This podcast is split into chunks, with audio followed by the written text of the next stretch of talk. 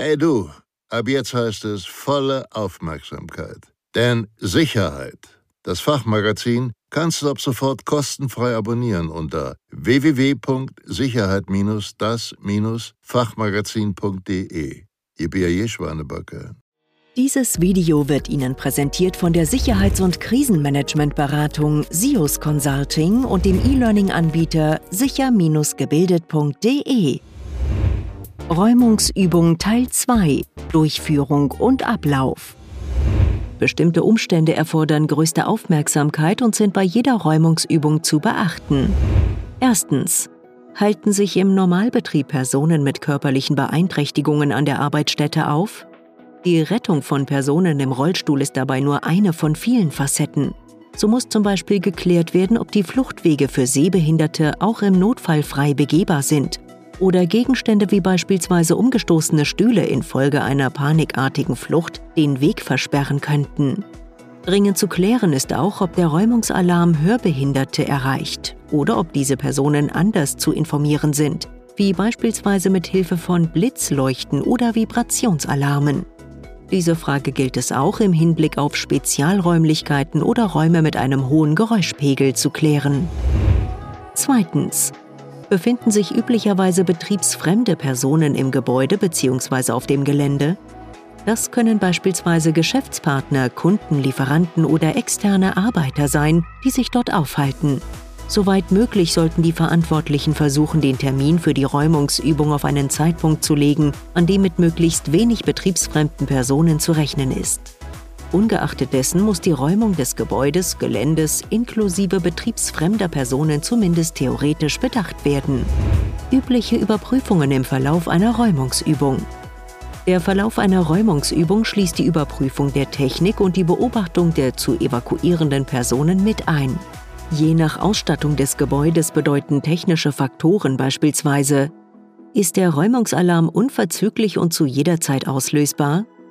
Erreicht der Räumungsalarm alle Personen, die sich im Gebäude bzw. auf dem Gelände aufhalten? Ist die Kennzeichnung der Fluchtwege und Notausgänge ausreichend? Sind Notausgänge passierbar? Sind Brandschutztüren automatisch geschlossen?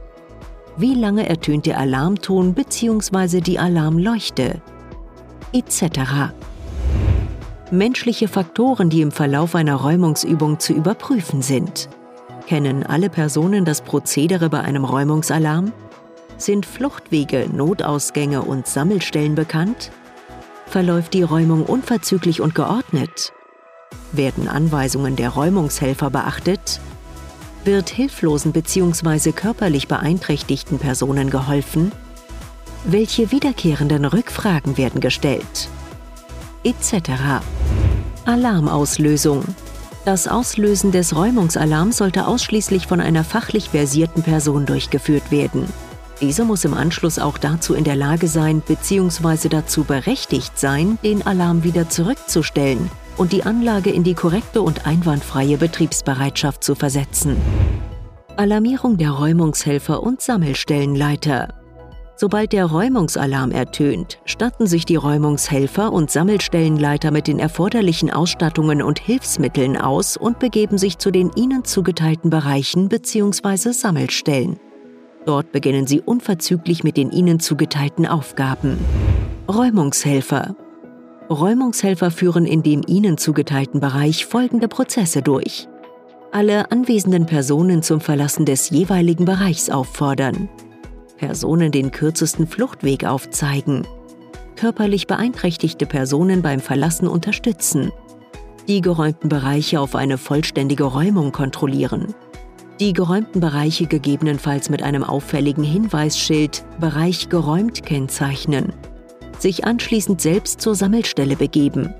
Die erfolgreiche Räumung oder gegebenenfalls noch vermisste Personen dem Sammelstellenleiter melden und den Sammelstellenleiter bei weiteren Aufgaben, wie beispielsweise erforderlichen Absperr- und Sicherungsmaßnahmen auf Anweisung unterstützen.